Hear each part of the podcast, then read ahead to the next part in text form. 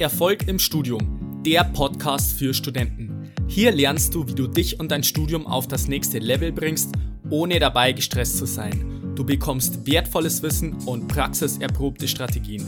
Mein Name ist Fabian und ich wünsche dir viel Spaß bei dieser Episode. Ich grüße dich zu dieser neuen Episode. Schön, dass du wieder mit dabei bist. In der heutigen Folge habe ich wieder einen Gast eingeladen. Bei uns an der Uni ist es nämlich so, dass bei bestimmten Lehrveranstaltungen Gastredner eingeladen werden, die aus ihrer Berufspraxis erzählen. Das können jetzt bei uns beispielsweise Ingenieure sein, die einfach von ihrem Beruf erzählen. Es ist aber so, dass die meisten einfach relativ viel von ihrem Unternehmen erzählen und jetzt nicht diese klassischen Fragen beantwortet, die man sich als Student letztendlich stellt. Also wie jetzt zum Beispiel, ähm, was kann ich jetzt im Studium bereits machen, um den Grundstein für eine erfolgreiche berufliche Zukunft zu legen? Worauf kommt es wirklich an im Studium, was ich letztendlich auch für den Berufsalltag brauchen kann? Und aus diesem Grund habe ich heute einen Top-Ingenieur eingeladen, den Philipp Pagels. Also auch wenn du jetzt kein Maschinenbauingenieur bist, dann kannst du aus diesem Interview auf jeden Fall trotzdem was mitnehmen, weil es geht vielmehr darum, dass du einfach erkennst, was wirklich im Studium wichtig für dich ist. Und damit wünsche ich dir viel Spaß beim Interview. Philipp Pagels ist ein 32-jähriger Ingenieur aus Frankfurt. Er hat es in kurzer Zeit auf ein Jahresgehalt von über 100.000 Euro geschafft. Von daher bin ich mir sicher, dass wir als Studenten einiges von ihm lernen können, sowohl fürs Studium als auch später für den Berufseinstieg. Philipp, schön, dass du die Zeit für dieses Interview genommen hast. Herzlich willkommen im Podcast Erfolg im Studium. Wow, danke für die Einleitung, Fabian. Ähm, ja, äh, ich freue mich, dass ich hier sein darf. Ähm, das hört man immer wieder gerne in dem Podcast. Ähm, worum geht es heute? Ähm, wie kann ich den, deinen Zuhörern heute hier weiterhelfen? Also ich habe jetzt gerade schon ein bisschen was über dich erzählt. Magst du dich vielleicht selber noch mal kurz vorstellen, wer du bist und was du jetzt aktuell so alles machst? Ich meine, du hast jetzt kurz erzählt, ähm, wo ich aktuell stehe. Und ähm, die Frage ist vielleicht, wo hat das Ganze angefangen? An welcher Stelle? Und wenn ich da zurück überlege, war das, glaube ich, das Jahr 2003. Ich war in der 11. Klasse Richtung Abitur und habe dann überlegt, so klassische Frage, was mache ich mit meinem Abitur? Und kam also ein bisschen auf den Gedanken, ah ja, ähm, Ingenieurwesen könnte mich interessieren. Und da kam so der Gedanke, erstmalig auf, Ingenieur zu werden.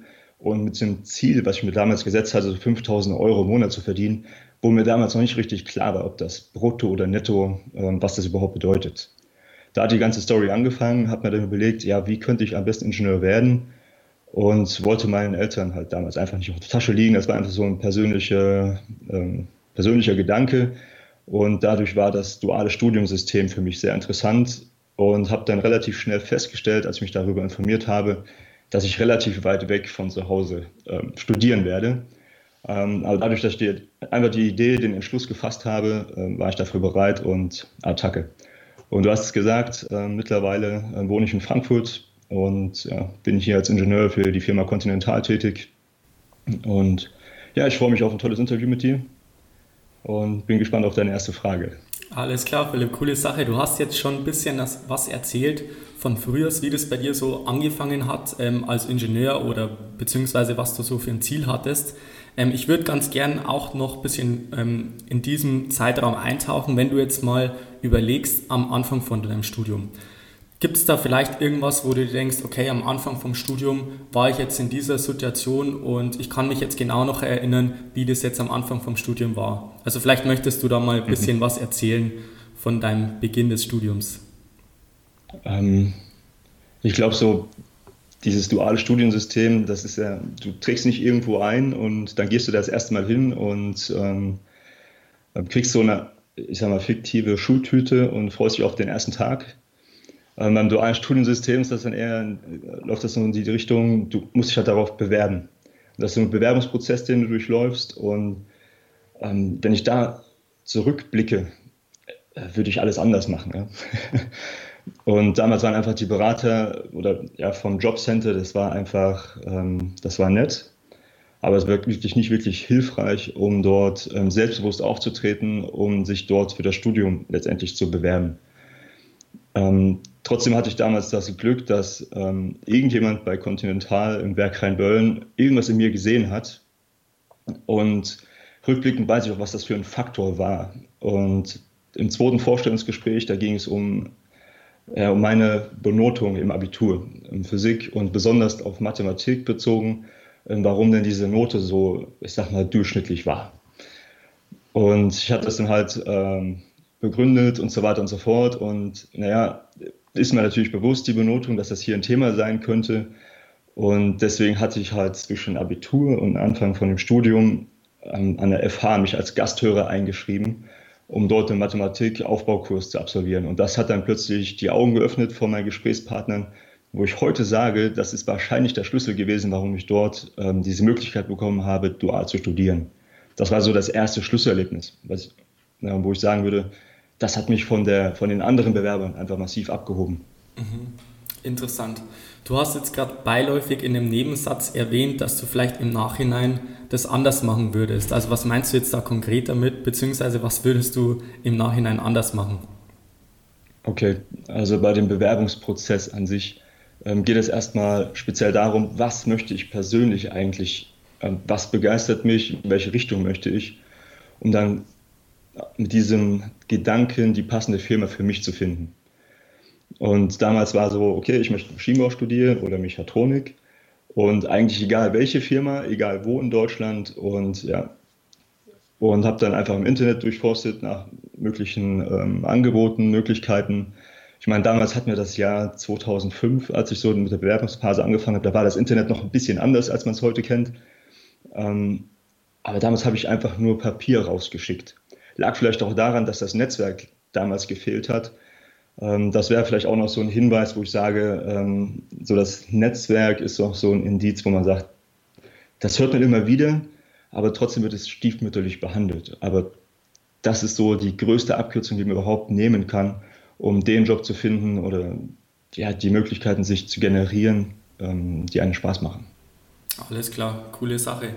Ähm, wie gesagt, ich möchte jetzt auch noch ein bisschen über den Anfang von deinem Studium sprechen. Mhm. Wenn du dich da vielleicht zurückerinnerst, gab es da vielleicht eine Situation oder einen Moment, wo du dir wirklich gedacht hast, also jetzt komme ich an meine Grenzen, jetzt wird es richtig eng, weil ich meine, den meisten Studenten geht es wahrscheinlich so, dass man, dass man von der Schule kommt und irgendwann kommt man so an den Punkt, wo man sich denkt, also jetzt komme ich schon wirklich an meine Grenzen und ich muss jetzt mal irgendwie eine Lösung finden. Kannst du dich mhm. vielleicht an eine Situation oder an einen Moment erinnern, wo das da so war? Also ganz ehrlich gesagt, so die ersten zwei Semester, ähm, so Retroperspektive hätte ich gesagt, die habe ich persönlich ein bisschen lax genommen. Das ging mir relativ einfach von der Hand, so die Themen.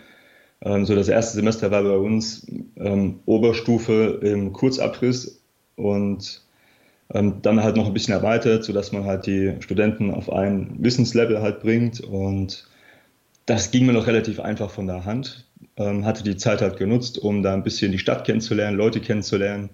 Äh, war da viel unterwegs, äh, viel Spaß gehabt. Und im dritten Semester habe ich dann schon gemerkt, okay, so langsam funktioniert dieses System so nicht mehr. Da ist vielleicht Zeit, irgendwas zu ändern. Ja, dann war letztendlich das dritte Semester, wo dann die ersten Prüfungsergebnisse kamen, wo ich dachte, uiui, wenn das so weitergeht, äh, ich glaube, das ist nicht die Richtung, die ich mir vorgestellt habe. Ja. Okay, alles klar. Ähm, du hast jetzt gerade schon das dritte Semester angesprochen, wo jetzt vielleicht die Ergebnisse nicht so optimal waren.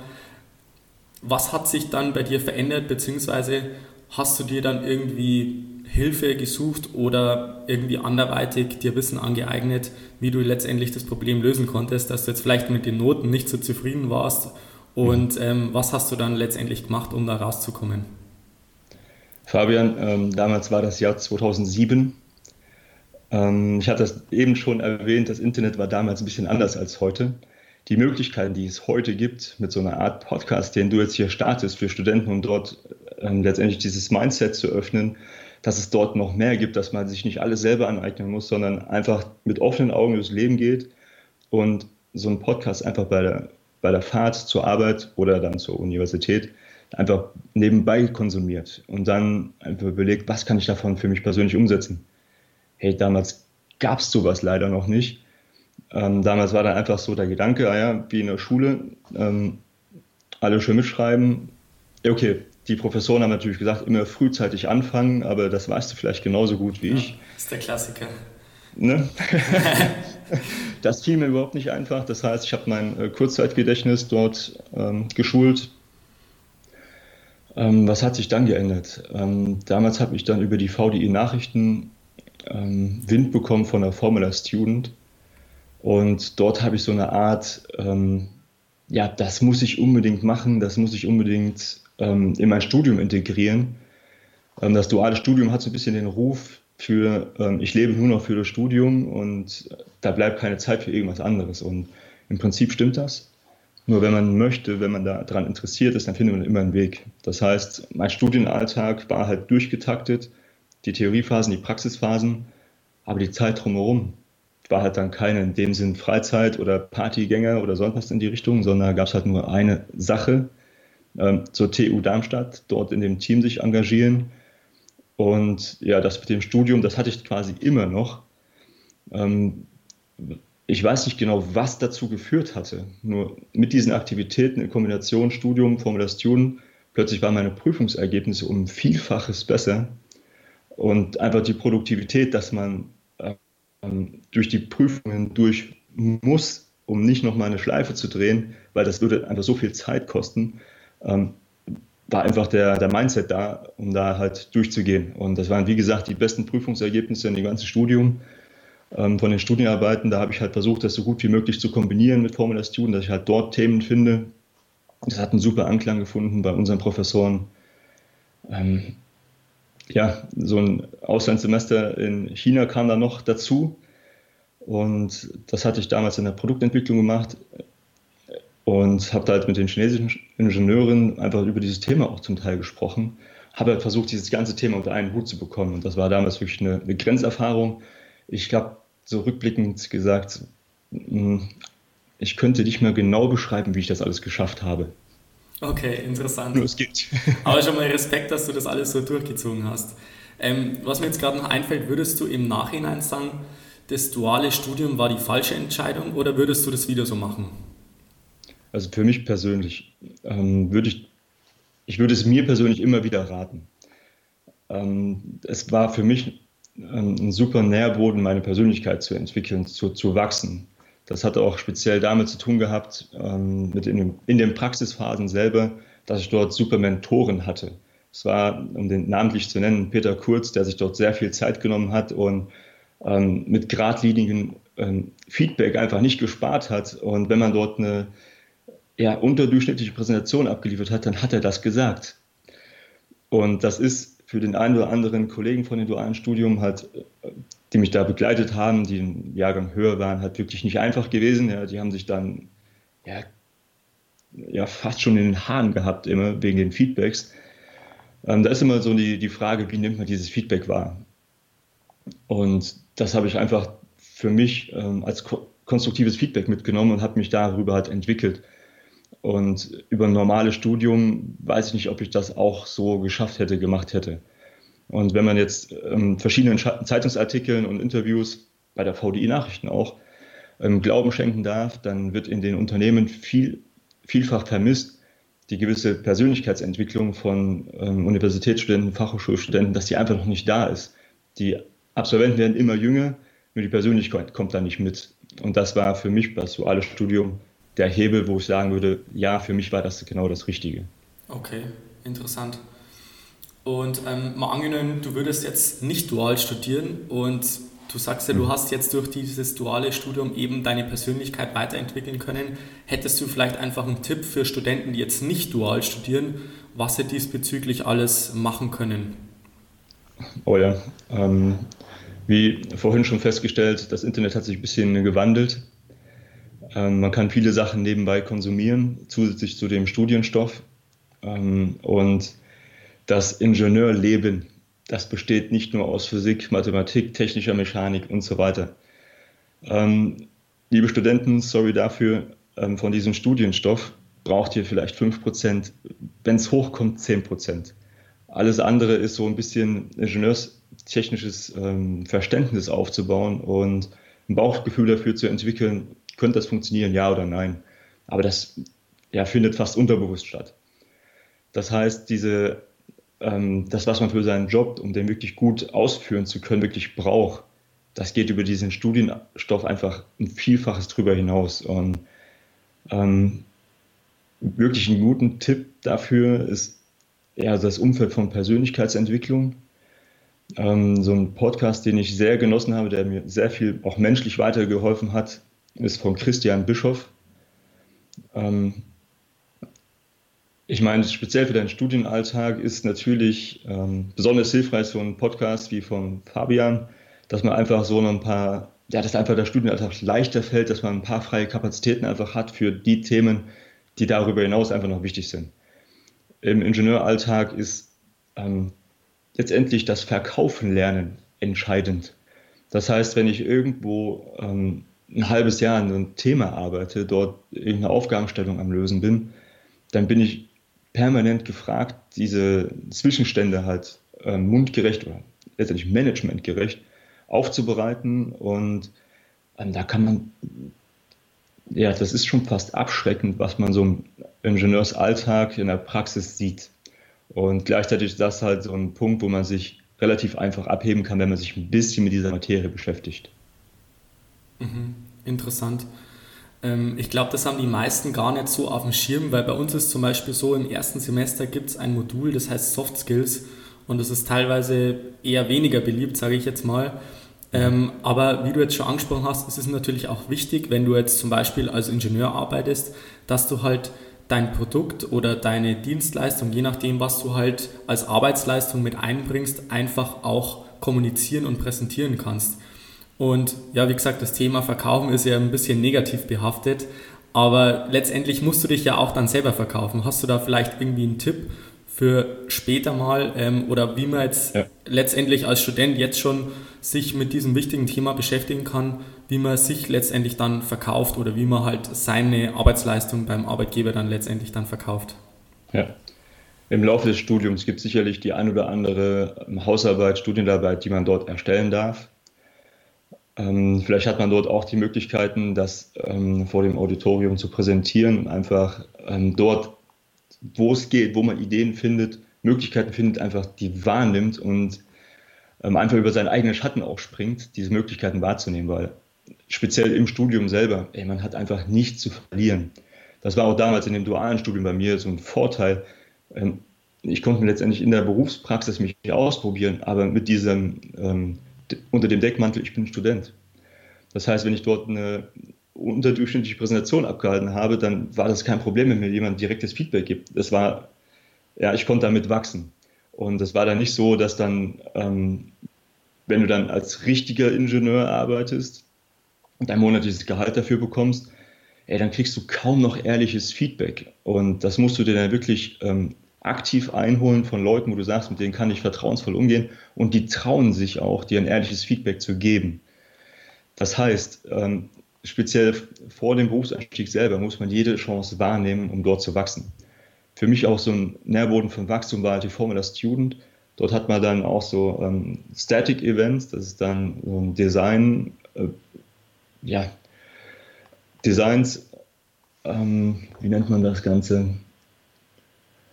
Ähm, da muss man sich das ganze Konzept marketingtechnisch betrachten, rechtfertigen, die ganze Kostenstruktur. Ähm, das Design, die Konstruktion von dem Rennwagen und das halt alles gegenüber Judges. Das heißt, es ist alles ähm, verbal und dort muss man seine Arbeit, die man über ein Jahr gemacht hat, verkaufen können. Und das sind halt super Gelegenheiten, um da ein gewisses Gefühl dafür zu bekommen. Und ein Schlüssel, der besonders effektiv ist, ist die Perspektive vom Gegenüber einzunehmen. Das heißt, zu überlegen, was interessiert meinen Chef? Und wenn man dann verstanden hat, mein Chef interessiert nicht, wie schwierig das Ganze war und man den, ja, den Status hat, wo habe ich angefangen, was habe ich alles gemacht, das interessiert einfach keinen. Letztendlich kommt es darauf an, ähm, was sind die Ziele, die verfolgt werden mit diesem Projekt und was ist dem Unternehmen aktuell wichtig, was ist meinem Chef wichtig und dann genau darauf einzugehen, auf diese Key Facts letztendlich. Mhm. Interessant. Also Philipp, du hast jetzt schon ein bisschen was über das Studium erzählt. Also es ist ja so, die, die Studenten haben ja so das große Ziel, diesen Abschluss zu haben und später dann auch äh, so erfolgreich im Berufsleben zu stehen, wie du das jetzt aktuell bist. Also von dem her bist du ja uns da schon einiges voraus. Ähm, möchtest du vielleicht mit uns Studenten einfach noch ein paar Hacks fürs Studium teilen? Also ähm, fangen wir mal beim Punkt Motivation an. Also ich meine, das kennt jeder, dass man vielleicht in der Vorlesung sitzt und sich denkt, ähm, es ist Nachmittag, es hat irgendwie 25 Grad draußen, ich habe eigentlich gar keinen Bock, äh, in der Vorlesung zu sitzen und man ist irgendwie unmotiviert. Hast du vielleicht da einen Tipp äh, zum Thema Motivation, wie man an das Ganze rangeht, wenn man doch mal einen Durchhänger hat und äh, keinen Bock auf die Vorlesung hat? Thema Motivation ist ein gigantischer Schlüssel, den man leider in der Schulbildung so nicht lernt, wie man das Ganze benutzt. Und das ist mir auch eine lange Zeit lang nicht bewusst gewesen, was das Ganze ausmacht. Und ähm, wenn ich das bei mir einfach mal zurückgehe, ähm, so um die, ja, um die 15, 16, 18 Jahre, dann war das letztendlich in der 11. Klasse wiederzufinden, dass ich mir überlegt habe, warum möchte ich eigentlich Ingenieur werden? Und damals war für mich so die Motivation, diese 5000 Euro, die daher gerührt haben, ich möchte mir keine Sorgen um Geld machen müssen und gleichzeitig meine Interessen für die Automobilindustrie, für das ja, Auto letztendlich so ein bisschen ähm, forcieren und könnte mir halt vorstellen, ja, das könnte funktionieren. Und hatte halt immer dieses Bild vom Auge, ähm, ja, ich werde Ingenieur, ähm, ich werde Vielfaches verdienen als im Vergleich zu meinen Eltern. Und meinen Eltern bin ich viel, viel dankbar. Ja, verstehe mich richtig. Und habe ähm, basierend auf deren Berufswahl halt viel herausgefunden, was ich nicht möchte.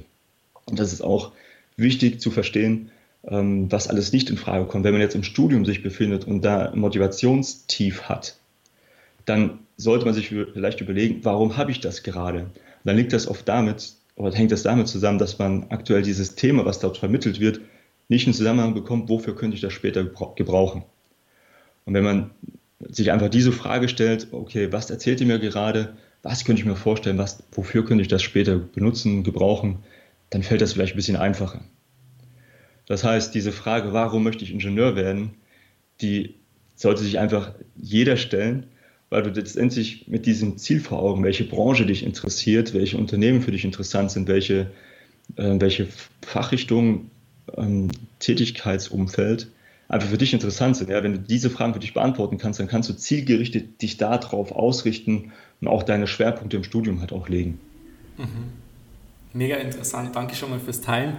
Kommen wir gleich zum nächsten Punkt und zwar das Thema Zeitmanagement. Also laut meiner, also meiner Erfahrung nach ist es so, dass viele Studenten auch ein erhebliches Problem haben, einfach das alles unter einen Hut zu bekommen und fühlen sich irgendwie gestresst und bekommen jetzt das Thema Zeitmanagement nicht wirklich auf die Reihe. Du hast jetzt vorher schon ein bisschen was erzählt, du hast dual studiert, du warst beim Formula Student dabei.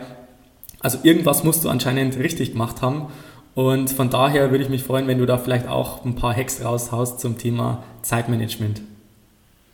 Also was mir damals viel geholfen hat und was mir heute immer wieder hilft, ist den Tag in thematische Blöcke zu unterteilen. Das hilft mir persönlich. Das heißt, ähm, ich habe für mich persönlich herausgefunden, wann habe ich meine kreativste Zeit, was kann ich in der kreativsten Zeit letztendlich machen. Das heißt, neue Ideen entwickeln. Das ist bei mir der Vormittag. Das heißt, nach dem Frühstück bis 11 Uhr ungefähr habe ich meine kreative Phase und dort lege ich mir halt so ein paar Punkte halt rein, die ich für den Tag erledigen möchte. Wenn ich diese Punkte erledigt habe, dann kann in diesem Tag eigentlich gar nichts mehr schiefgehen. Ähm, damals war das halt, okay, mein Studium gibt mir diesen Block von 8 bis 16 Uhr, manchmal 18 Uhr halt vor, ist dann halt so. Und gleichzeitig ähm, war das halt die Phase, wo ich für das Studium einfach reserviert hatte und dort vollen Fokus drauf hatte. Dann ging es halt in Richtung ähm, TU Darmstadt in die Werkstatt, äh, habe mich dort mit meinen äh, ja, ähm, Formula Student Kollegen halt getroffen und dort gab es dann nur noch ein Thema, Fokus ähm, Rennwagen, dort das Bremssystem entwickeln und ähm, genau, dann das Studium selber, das war halt in so drei Monatsblöcke unterteilt. Und das heißt, da ist so eine Struktur automatisch entstanden. Ich kann mir jetzt vorstellen, wie bei dir in der Situation, wenn du an der Universität am Arbeiten bist, dann hängt das von dir individuell ab, wie gut du deinen Tag strukturieren kannst. Und was mir halt besonders gut hilft, ist, dass du dir ähm, überlegst, wo möchte ich hin, dass du ein Ziel irgendwo verfolgst. Das war für mich den Studienabschluss packen, ähm, bei Formula Student halt einen genialen Job machen, viele Erfahrungen mitnehmen, ähm, Netzwerk aufbauen und ja, final auch so ein bisschen der Berufseinstieg, den darüber vorzubereiten. Und mit diesen Zielen vor Augen war dann einfach klar, ich muss das und das und das und das machen. Und, und das dann halt letztendlich aufs Kleinere runterbricht. Und daraus resultieren dann auch so eine Art Tagesaufgaben. Zum Beispiel habe ich für nach unserem Interview ähm, noch ein Gespräch mit einem, ähm, zum Thema ähm, Immobilienfinanzierung mit dem Herrn Ehrlichmann. Und das sind dann einfach so Themen, die habe ich mir dann für den nächsten Tag reingelegt. Telefonat mit dem Herrn Ehrlichmann, Finanzierung klar machen. Ähm, habe dann gleich noch Telefonate mit einem Kollegen in Tschechien und Kollegen in China. Dort sind halt zwei ähm, Projekte. Und das sind so die wichtigsten Tagesaufgaben. Alles danach, das finde ich in meinem E-Mail-Postfach und arbeite die dann halt meistens nach Mittag dann durch und so schaffe ich es halt meinen Tag effektiv durchzustrukturieren. Mhm. Also du, du setzt halt praktisch bewusst äh, Prioritäten, was du an einem Tag schaffen möchtest und planst die halt dann wirklich aktiv in den Tag mit ein. Oder habe ich das jetzt richtig verstanden? Also Prioritäten ist definitiv nochmal ähm, gut, dass du es gesagt hast. Ähm, letztendlich durch seine Zielsetzung, die man verfolgt, hat man schon eine Priorität gesetzt. Genau. Und dann kommt es darauf an, dass man dort einen Weg sich definiert, wie könnte ich dieses Ziel erreichen. Und da setzt man die nächsten Prioritäten. Ähm, wenn man jetzt, also viele Arbeitskollegen, die haben ein Riesenthema mit ihrem E-Mail-Postfach, da sind dann tausend ungelesene E-Mails drin, wo ich dann sage, ja Leute, was ist bei euch los? Und ja, das liegt dann meistens tatsächlich an der Prioritätensetzung. Dass die dann nur noch auf Zuruf arbeiten und wenn man das nicht mehr im Griff hat, sich seinen Arbeitsalltag selber zu strukturieren, dann ja, fühlt man sich oft sehr, sehr schnell getrieben. Ja, und das, das, macht dann keinen Spaß mehr. Das kann ich auf jeden Fall bestätigen, weil du kommst dir dann so getrieben vor, oder zumindest war es bei mir so am Anfang vom Studium, und du verfällst halt in diesen reaktiven Modus. Also du agierst nicht mehr und bist aktiv und bestimmst, was du am Tag machst, sondern du bist halt in so einem reaktiven Modus und reagierst nur noch auf irgendwelche Ereignisse und sagst halt dann, ah, das passiert und dann muss ich wieder das machen. Und es führt dann halt dazu, dass man extrem getrieben ist. Also so ging es zumindest mir so in den ersten Semestern. Ähm, dann möchte ich noch auf das Thema Prüfungsphase bzw. Klausurphase kommen. Also wenn ich jetzt mal an meine Prüfungszeit denke, da ist es so, dass jetzt vor allem jetzt bei uns im Grundstudium haben wir relativ lange Prüfungsphase, also bei uns sind es jetzt sechs Wochen und ähm, ich weiß nicht, wie das jetzt bei dir war, aber hast du da vielleicht auch ein paar Tipps, was man da in der Prüfungsphase so, da so beachten könnte, wenn man das Ganze erfolgreich und entspannt machen möchte? Also ehrlich gesagt würde ich mich da definitiv nicht als Vorbild nennen wollen. also beim dualen Studium, da gab es dann ja, tatsächlich eine Herausforderung und das war eine Prüfungsphase, die halt dann in zwei Wochen ablief.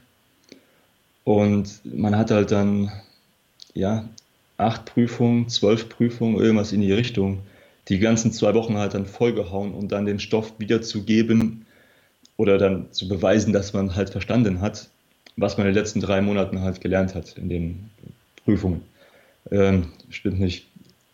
Also in dem Semester. Und an der Stelle ähm, war der größte Schlüssel für mich persönlich das Kurzzeitgedächtnis. Ähm, und was ich gerne gemacht habe, ist unmittelbar vor der Prüfung ähm, in der Früh gegen 4 Uhr aufzuwachen, ähm, mir den Ordner nochmal zur Hand zu nehmen, den Stoff mir den nochmal ähm, letztendlich durchzublättern, mir die Überschrift letztendlich durchzugehen und dann zu überlegen, habe ich das, was verknüpfe ich damit? Letztendlich, um da nochmal den, ja, die komplette Struktur von dem Ordner, von dem Semester in den Kopf zu bekommen. Und falls ich dann irgendwo, ah, okay, hier müsste ich vielleicht mal reinlesen, dann überfliegt man das doch mal. Ähm, und dann geht man in die Prüfung. Krass. Also, also dass da du da um 4 Uhr aufgestanden bist, das, das ist auf jeden Fall schon mal krass. Ja, aber wenn es für dich so funktioniert hat, dann ist es auf jeden Fall mal eine Idee, äh, worüber es sich lohnt, darüber nachzudenken. Also ich gehe davon aus, dass es dort deutlich bessere Lernstrategien gibt. Mhm. Ähm, in einem Podcast oder einem Audio, Audiobuch von Dr. Julian Hosp, der erzählt aktuell in diesem Teil von dem Audiobuch ähm, auch über seine Studienzeit, wie er im Medizinstudium halt gerockt hat ähm, in Amerika dort so ein so ein CTA, so eine spezielle Prüfung, die man dort ablegen muss, um sich dafür eine Universität zu bewerben. Ähm, und was er dann auch gemerkt hat, dass er diesen ganzen Stoff so in seine Birne nicht reinbekommt und dort, okay, ich brauche andere Strategien. Und dann so clever war in die Bücherei gegangen ist und überlegt hat, welche Bücher könnten mir weiterhelfen. Und also wie gesagt, das ist ein Weg, über Bücher halt Lernstrategien ähm, herauszufinden. Ähm, Speech Reading könnte vielleicht so ein kleiner Hinweis sein, wie man seine Lesegeschwindigkeit erhöhen kann. Ähm, ist vielleicht bei einem Maschinenbaustudium nicht immer hilfreich, weil man dort auch viele Themenkomplexe einfach durchdenken muss. Die Zeit muss man sich einfach nehmen. Ähm, so eine Lerngruppe hatte mir damals sehr weitergeholfen beim Thema Elektrotechnik. Ähm, ja, damals habe ich von dieser Lerngruppe sehr, sehr profitiert und hatte dann von der Lerngruppe tatsächlich die best, das beste Prüfungsergebnis. Ähm, und derjenige, der eigentlich die Lerngruppe geleitet hat mit seinem Know-how, mit seinem Verständnis, ey, sorry, der hatte halt die schlechteste Prüfung und das habe ich nicht verstanden, wie das passieren konnte. Ja. Aber so ist das halt manchmal. Ähm, und ich meine, ähm, Fabian, du hast ja, ähm, wir haben ja im Vorfeld auch ein bisschen gesprochen, du hast ja da auch ein paar gute Ansätze und Ideen gefunden für dich persönlich, die du auch weitergeben, weitergeben kannst, wie man bei Prüfungen einfach strategisch clever vorgehen kann. Das ist vielleicht dann nochmal eine Abkürzung im Vergleich zu, ich investiere jetzt 20 Stunden, 30 Stunden Lesezeit in ein Buch, um mir Lernstrategien anzueignen. Da einfach nochmal sich einen Coach in Anführungsstrichen ranholt, das ist eine super Abkürzung, weil ich immer wieder in meinem Leben feststelle, ob es im Sport ist oder im dualen Studium, um Ingenieur zu werden ähm, oder bei Immobilien investieren. Ein Coach ist einfach eine mega Abkürzung, um dort relativ schnell zu lernen, was funktioniert und was nicht. So, das war jetzt der erste Teil des Interviews mit Philipp. Den zweiten habe ich auch schon hochgeladen. Falls dir das zu lang wird, dann kannst du dir das auch wann anders anhören. Und bis dahin wünsche ich dir noch einen wunderbaren und erfolgreichen Tag. Bis dann, bleib dran, dein Fabian, ciao.